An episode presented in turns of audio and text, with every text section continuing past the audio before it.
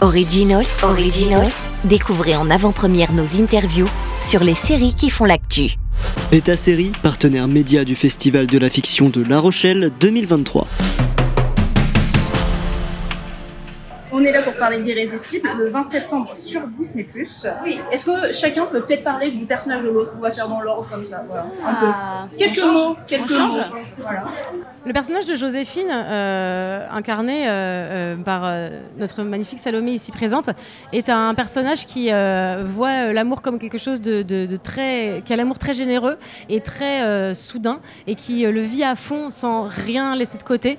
Et c'est assez euh, euh, irrésistible justement, parce qu'on a très Elle vite forte, envie hein. de l'avoir et comme amie Elle et comme euh, hein, amoureuse. C'est dur de passer après toi. Ah, bah, attends, c'est un métier, hein. Aïe, aïe, aïe. Euh, et elle joue la sœur du personnage d'Arthur qui euh, est euh, sur l'affiche de la série, qui est le personnage principal masculin. Et elle, elle permet parfaitement de raconter euh, une des, une des manières de vivre l'amour romantique qui existe dans la vie. Et je pense que chaque personnage euh, représente un peu une, une manière de vivre euh, l'amour justement romantique. Donc c'est assez... euh, c'est Bah, trop. cette Franchement, manière. as- t'as fait un super beau portrait. Je suis hyper fière de jouer Joséphine, tu vois. Tu veux que je vous présente toutes Moi, je Ouais, vas-y, vas-y, vas-y, vas-y, vas-y. Du coup, Zoé euh, joue le personnage de Solène, qui euh, joue euh, une jeune femme tout à fait brillante, qui a beaucoup, beaucoup donné son amour à son travail et à sa passion, à son ambition, et qui vit quand même les choses avec énormément d'émotivité, tout en essayant d'être assez cartésienne. Soit deux choses qui sont très difficiles en amour, c'est de mélanger la- la- le fait de se laisser porter par les émotions et de dire non, non, mais attendez, euh, il y a des mathématiques, il y a des choses qui sont logiques, il y en a qui sont pas logiques, on arrête. Et elle a un personnage qui est euh, formidablement attachant euh, parce que extrêmement vulnérable tout en essayant d'être très logique sur les choses. T'as une lucidité sur les personnages, c'est assez, c'est assez aberrant. hein. Et toi-même, Arrête de ton faire personnage la a un comédie, secret faut que tu fasses. Et moi, des- mon personnage a un secret, et c'est tout ce que je peux dire. Non, bah, Non, vous mais faites, mon personnage. Bah, C'est une tête, c'est une tête, mais c'est surtout aussi une geek.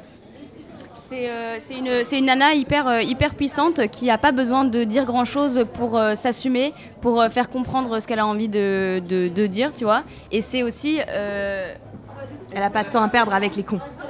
elle n'a pas, elle a pas, elle a pas notre temps en fait, Dina. Elle pas Ouais. N'a pas notre temps. J'ai pas leur temps, très clairement, dans la série. Je- J'ai un, un regard un Et- peu, un, peu, un peu jugeant, mais qui permet justement de faire un peu baisser toutes les, toutes les situations dramatiques. Elle est lucide en fait, cette nana. Elle est lucide. Ouais. Ou chiante, on sait pas. Lucide. Alors, quelle est la touche de modernité qu'il y a selon vous dans Irrésistible pour la sortir un peu du lot des comédies romantiques? Et bah déjà, il y a pas de les, les filles entre elles, elles se tirent pas dans les pattes. Elles sont pas entre elles euh, contre euh, pour l'intention d'un garçon à se dire euh, on est ennemis. Euh, les personnages sont hyper divers et les personnages féminins sont hyper divers. Ils sont très enrichis d'un truc qui, qui est propre à chacune et qui ressemble à ce qu'on connaît. Donc on n'a pas l'impression d'avoir été. Moi, j'ai pas l'impression d'avoir fait un personnage clownesque, Moi non un plus. peu genre euh, l'archétype de la meuf qui. euh, Alors, alors ici. que pourtant, ça reste quand même des personnages assez forts qui, sont, euh, qui, qui ont un parti pris. Mais ça n'empêche qu'il y a énormément de couches, qu'il y a beaucoup de choses à raconter et que c'est assez représentatif de ce que de ce qu'est la vie en vrai. Ouais. Mais euh, ouais, c'est ça qui.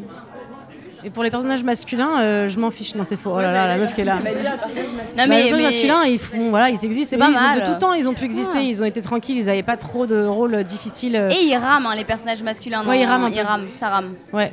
Et ils, ah oui, ils payent les conséquences de leurs actes. Ça, c'est assez fou aussi. C'est-à-dire Ouais. que quand ils s'avèrent être des trous du cul, ce qui arrive, et ben étonnamment, euh, ça passe pas, euh, tu sais, sous le radar. Et on dit pas de, de, euh, c'est pas grave, c'est des mecs bien. Non, Ouais. non, ils, ils ils prennent cher. Ouais, ils prennent cher. C'est bien fait. Après euh, aussi, la modernité, c'est aussi les, les deux réals qui ont fait la série, qui sont très différents, qui, se sont, qui racontent la même histoire, mais avec euh, à chacun leur, euh, leur style.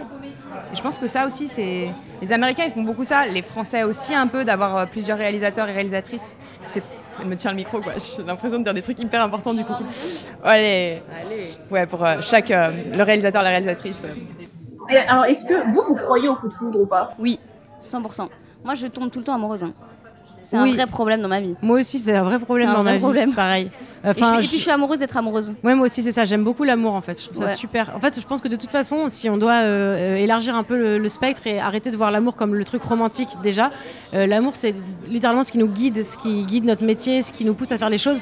C'est pas forcément l'amour pour un autre individu ou de l'amour romantique pour un autre individu. Ça va être l'amour qu'on va partager entre nous, actrices, et où on va avoir ce truc, en fait, qui nous lie. Si ça devait être une petite boule euh, d'énergie, ce serait littéralement ça, l'amour. Et donc, l'amour, c'est formidable. Donc, je crois au coup de foudre euh, de tout type euh, qui existe. J'aimerais juste qu'on le renomme parce que coup de foudre, ça fait mal déjà un peu. T'as l'impression qu'on s'est pris dans la gueule à un truc assez difficile. Comment, comment est-ce qu'on l'appellerait alors Un coup de cœur, c'est pareil, ça reste un coup. Ah ouais, un câlin. Un câlin. Un câlin. de- Un câlin de foudre, Un câlin. de- c'est pas mal. Ouais, un câlin de foudre. Un câlin de foudre, ouais.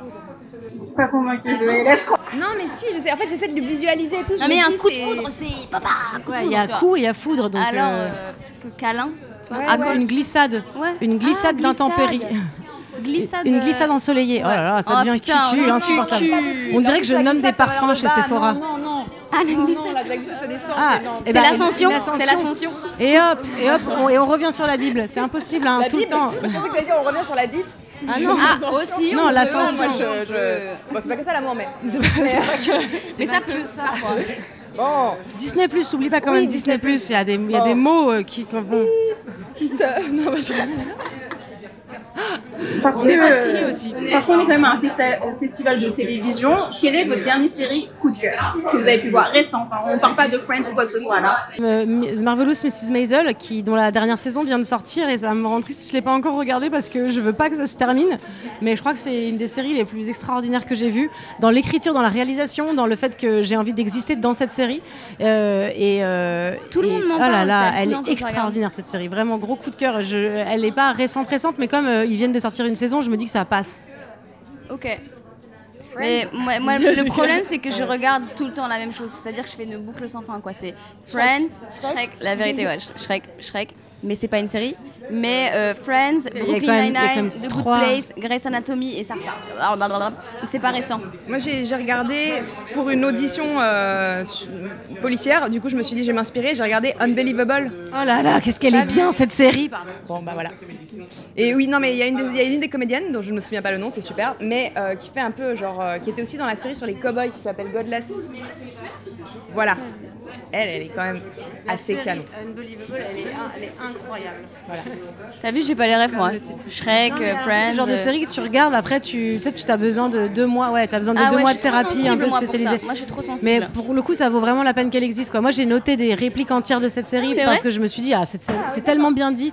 Bah, quand tu t'écris du dialogue aussi, tu as besoin de dire facilement sans être trop didactique, en étant juste. C'est pas simple, hein Ouais ouais, j'imagine. un métier. Il paraît que c'est un métier. Que ça. Merci beaucoup. Et Irrésistible sur le 20 septembre sur Disney+. Oui Originals, Originals, découvrez en avant-première nos interviews sur les séries qui font l'actu. Beta Série, partenaire média du Festival de la fiction de La Rochelle 2023.